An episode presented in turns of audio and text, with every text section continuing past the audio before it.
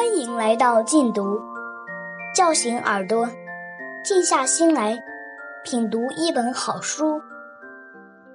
殊途同归出品。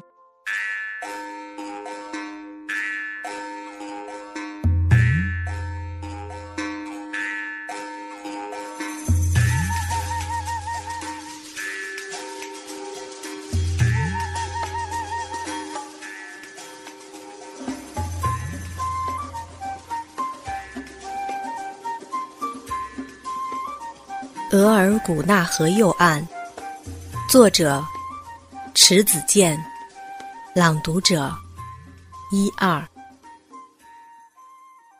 维克特降生了，尼都萨满的新形象也在我心中诞生了。我开始同情他和达马拉。我想，命运已经把他自己射偏的那支箭又还给了他。他完全有权利让它成为幸福之剑。我不再反感达马拉展开那条羽毛裙子，不再反感尼都萨满在搬迁途中跟在母亲身后。但他得到的也永远是他的背影。如果说闪电化成了利剑带走了林克，那么尼都萨满得到的那支剑，因为附着氏族那陈旧的规矩，已经锈迹斑斑。面对这样的一支箭，达马拉和尼多萨满的枯萎和疯癫就是自然的了。维克德三岁的时候，我的弟弟鲁尼娶了尼浩，那年大概是康德五年吧。在欢庆婚礼的篝火的灰烬旁，在黎明时分，达马拉永远的走了。她是穿着尼都萨满为她缝制的那条羽毛裙子，跳着舞走的。鲁尼认识尼浩与伊万有关。纳杰神卡的离开使伊万变成了沉默的人，只几年的光景，他就歇顶了。伊芙琳张罗着要给伊万再找一个女人。有一次，他托了一个媒人，被伊万知道了。他对伊芙琳大发了一场脾气。他说：“他的生命中只有一个女人，那就是纳杰神卡。他的生命中也只有一双儿女。”就是吉兰特和娜拉，谁也不可能改变。伊芙琳总是把别人气哭，但那次伊万把她气哭了。伊万是我们乌里楞的铁匠。春天的时候，他常在营地升起一堆火来，为大家打制工具。打铁通常要用四五天的时间，这时打铁的火是绝对不能熄灭的。他打铁的时候。吉兰特、娜拉、鲁尼和我喜欢跑去看。有一回，淘气的鲁尼往打铁用的刨皮风箱上撒了泡尿。伊万很忌讳，说这样打出的铁具肯定被上了咒语，不会好的。结果打出的工具果然都有欠缺：砍树刀的柄被锤子敲断了，鱼叉的尖顶是钝的。扎枪的枪头就像白鹤的头一样弯曲着。从那以后，再打铁的时候，伊万见我们来了，就让我们站在远处看，绝对不许靠前，更不许碰锤子、风箱、钳子、电铁、炉子这些打铁的器具。打铁的时候，不仅是我们不能靠前的，女人更不能靠前，好像女人是水，一靠前。就会熄灭炉中的火焰似的。别的乌里楞的人知道伊万打铁的手艺好。春天的时候，他们往往顺着树号寻找到我们的营地，求伊万打铁。他们给伊万带来酒或肉做报酬，伊万也从不会让他们失望。他那双能把石头钻碎的手，好像就是为打铁而生的，所以来人总能。来人总是能心满意足地带着他们的工具离开我们的营地。纳杰神卡走后，伊万把打铁的时间改在秋天了。林间飞舞的落叶像一群黄蝴蝶，落在刨皮风箱上，也落在伊万的身上。他打铁仍然是那么的铿锵有力，每一件经过锤炼的器具也仍是那么的精致，所以求他打铁的人。人是很多，就在这年的秋天，一个叫阿莱克的猎人骑着驯鹿，带着他的女儿来到我们营地，求伊万为他打两个砍树刀。阿莱克的女儿也就十三四岁的样子。她虽然沿袭着我们这个民族的女人深旧的扁平脸，但下巴稍稍尖出一点儿，使她显得很俏皮。她的高颧骨被两缕刘海遮盖着，细长的眼睛又黑又亮的。她梳着一条辫子，辫子上插着几朵紫色的野菊花，笑起来甜甜的。她就是倪浩。伊芙琳只看了她一眼，就喜欢上了这个小姑娘，说是有朝一日。一定要把她娶到我们乌力楞来，做他的儿子金德的媳妇。鲁尼那时已到了成家的年龄了，他跟伊芙琳一样，也是一眼相中了尼浩。他本想让伊芙琳为他做媒人的，可一听说伊芙琳要让尼浩嫁给金德，他就主动出击。在尼浩即将离开的时候，他当着全乌力楞的人向尼浩求婚。他对尼浩说。我喜欢你的笑容，我会把你装在心里，当我的心一样保护着你。你嫁给我吧。阿莱克没有想到，他找伊万打砍树刀，竟打出了女婿。他认识林克，他从鲁尼身上看到了林克的英俊和勇敢，当然愿意尼浩嫁给鲁尼。不过他说尼浩还小，再过两年才可以成亲。伊芙琳已经悄悄跟金的说了。要为他和尼浩说亲，而金德也相中了尼浩，所以鲁尼的公开求婚，让金德绝望地流下泪来。但伊芙琳却很沉得住气，她附和着阿莱克说：“尼浩确实太小了，不能那么早成亲。就是定亲的话，也要由媒人去正式说和一下。这么好的一个姑娘，成亲的事万万不能草率了。”尼浩离开我们营地的那个晚上。伊芙琳把金德捆在一棵树上，用一根柳树抽打他。他嫌他是个没有骨气的人，怎么当众流下了泪水？那不等于承认败给鲁尼了吗？为女人流泪的男人还会有什么出息？金德也确实没出息。伊芙琳打他一下，他就哎呦哎呦的叫喊一阵，这更激起了他的愤怒。他越发狠命地抽打他。并且咒骂金德和他父亲昆的一样，都是女人脚下的蚂蚁，只能弯着腰活着，一身的贱骨头、软骨头，活该遭女人的践踏。他一直把那根树条抽断了，这才罢休。伊芙琳鞭打金德的声音传遍了营地，谁也没有上前阻止。人们都知道伊芙琳的脾气，劝阻只能使他加重对金德的惩罚。伊芙琳的行为让鲁尼觉得追逐他的狼已到眼前，而他站在了悬崖边上。他做出了更为大胆的一个举动。他在伊芙琳鞭打金德后的次日离开了营地。他说要出去打猎，三天后才会回来。三天后，鲁尼真的回来了。他带来的猎物就是尼浩。他的猎物是由阿莱克护送着的。他带来了送亲的队伍。一行人喜气洋洋地来到我们屋里愣。鲁尼是怎么说服了阿莱克，让他在尼浩还没有完全成人的情况下，心甘情愿地把女儿嫁给他？我们并不知道。我们看到的是被打扮得花枝招展的小尼浩，他那娇羞的笑容让人感觉出他内心的喜悦。他一定是非常喜欢跟鲁尼在一起的。尼都萨满主持了鲁尼和尼浩的婚礼。他看了一眼坐在篝火旁却仍然打着冷战的达马拉，意味深长地对鲁尼说：“从今天起，尼浩就是你的女人了。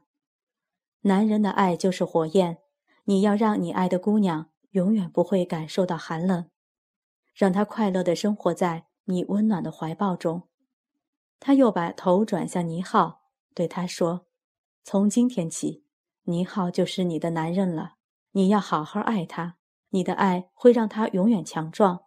神会赐给你们这世上最好的儿女的。尼都萨满的话让几个女人的表情发生了变化。尼浩笑了，伊芙琳撇着嘴，玛利亚赞叹地点着头，而达马拉，他不再打寒战了。他眼睛湿湿的望着尼都萨满，脸上仿佛映照着夕阳，现出久违了的柔和的表情。太阳下山了，人们手拉着手围着篝火跳舞的时候，达马拉突然带着已经老眼昏花的伊兰出现了。伊兰无精打采的，达马拉却神采飞扬，这实在太出人意料了。我永远忘不了母亲那天的衣着，她上穿一件米色的鹿皮短衣，下穿尼都萨满送她的羽毛裙子，脚蹬一双高腰袍皮靴子。她把花白的刘海和鬓发掖在长发里，向后梳，高高挽在脑后。使他的脸显得格外的肃静。他一出场，大家不约而同发出惊叹声。那些不熟悉他的送亲的人惊叹他的美丽，而我们则惊叹他的气质。他以前佝偻着腰，弯曲着脖子，像个罪人似的，把脑袋深深埋进怀里。可是那个瞬间的达马拉却高昂着头，腰板挺直，眼睛明亮。让我们以为看见了另外一个人，与其说她穿着羽毛裙子，不如说他的身下缀着一片秋天。那些颜色仿佛经过了风霜的洗礼，五彩斑斓的。达马拉开始跳舞了，她跳起来还是那么的轻盈。她边跳边笑着，我从未听见她那么畅快的笑过。已经老迈的伊兰蹲在篝火旁，歪着脑袋。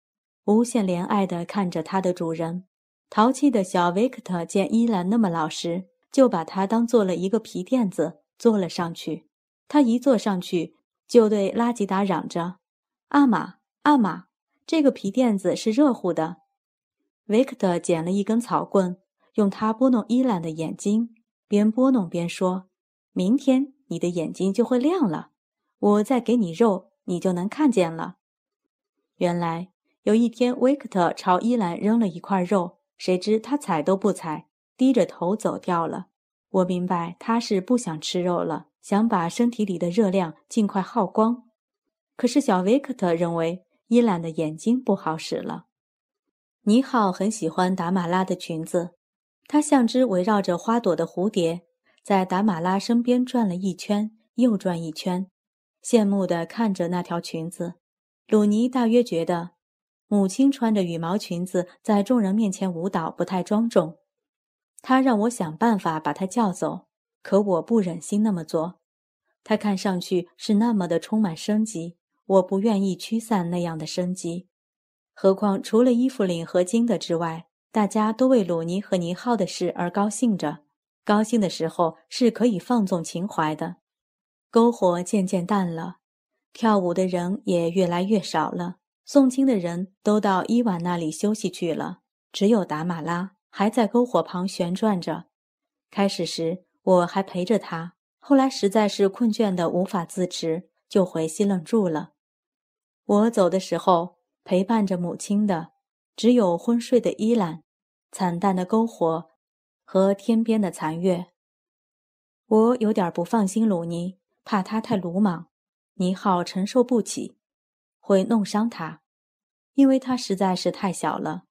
我没有回自己的西楞住，而是到了鲁尼那里，想听听动静。结果还没到那里，就见尼浩跑了出来。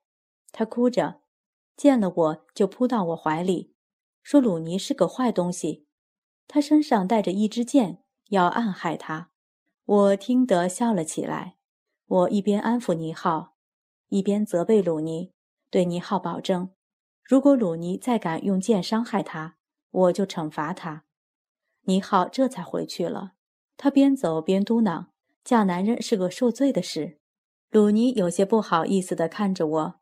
我对他说：“你着急把他抢来了，他是你的人不假，可他太小了。你先陪着他玩两年，再做新郎吧。”鲁尼叹了口气，冲我点了点头。所以最初的那两年，鲁尼和尼浩虽然住在一起，但他们的关系却像兄妹一样纯洁。我回到西楞住里，想着母亲孤独地舞蹈着，就觉得周身寒冷，我牙齿打颤。拉吉达在黑暗中把我拉入他温暖的怀抱，可我仍然觉得冷。不管他把我抱得多么紧，身上还是打哆嗦。我睡不着，眼前老是闪现着母亲跳舞的身影。天上出现曙光的时候，我披衣起来，走到昨夜大家欢聚着的地方。结果我看到了三种灰烬，一种是篝火的，它已寂灭；一种是猎犬的，依然一动不动了；另一种是人的。母亲仰面倒在地上，虽然睁着眼睛，但那眼睛已经凝固了，只有她身上的羽毛裙子和她斑白的头发被晨风吹得微微抖动着。这三种灰烬的同时出现。令我刻骨铭心。林克走了，母亲也走了。我的父母一个归于雷电，一个归于舞蹈。我们把母亲葬在树上。不同于父亲的是，我们为他选择的封葬的树木不是松树，而是白桦树。做母亲简衣的，是那条羽毛裙子。尼都萨满为达马拉主持葬礼的时候，南归的大雁从空中飞过。它们组成的形态像树杈，更像闪电。不同的是，闪电是在乌云中现出白光，而大雁是在晴朗中呈现黑色的线条。尼都萨满为达马拉唱了一支送葬的歌，这首与血河有关的歌，让我看出了尼都萨满对母亲的那份深深的爱。我们祖先认为。人离开这个世界，失去了另一个世界了。那个世界比我们曾经生活过的世界要幸福。在去幸福世界的途中，要经过一条很深很深的血河。这条血河是考验死者生前行为和品德的地方。如果是一个善良的人来到这里，血河上自然就会浮现出一座桥来，让你平安度过。如果是一个作恶多端的人来到这里，血河中就不会出现桥，而是跳出一块石头来。如果你对生前的不良行为有了悔改之意，就会从这块石头上跳过去；否则，将会被血河淹没，灵魂彻底的消亡。尼都萨满是不是怕母亲渡不过这条血河，才这样为他唱歌？滔滔血河啊，请你架起桥来吧。走到你面前的是一个善良的女人。如果她脚上沾有鲜血，那么她踏着的是自己的鲜血；如果他心底存有泪水，那么他收留的也是自己的泪水。如果你们不喜欢一个女人脚上的鲜血和心底的泪水，而为她竖起一块石头的话，也请你们让她平安的跳过去。你们要怪罪就怪罪我吧，只要让他到达幸福的彼岸。哪怕将来让我融化在血河中，我也不会呜咽。尼都萨满唱歌的时候，尼浩一直打得哆嗦，好像歌中的每一个字都化成了黄蜂，一下一下地遮着他。那时我们并不知道他的前世与这样的神歌是有缘的。他其实像一条鱼一样，一直生活在我们看不见的河流中。尼都萨满的神歌是撒下的诱饵。把他击中了，但那时我们以为他是被死亡吓的。鲁尼很心疼他，一直拉着他的手。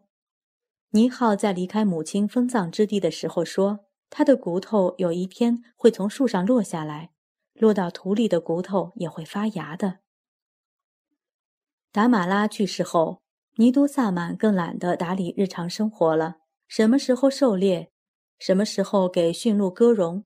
什么时候搬迁，他都不闻不问的。他销售的越来越快，大家觉得他已不适合做酋长了，就推举拉吉达为新族长。拉吉达当了族长所做的第一件事，就是让乌力楞这个大家庭分化成几个小家庭。大家虽然还一起出猎，但猎物运回营地后，除了皮毛、鹿茸、熊胆等归乌力楞所有。拿它们换取我们需要的日常生活用品外，瘦肉要以各家的人数为主，平均分配下去。这就意味着，不到节日的时候，人们不再聚集在一起吃饭，而是各吃各的。最拥护这个决定的是鲁尼。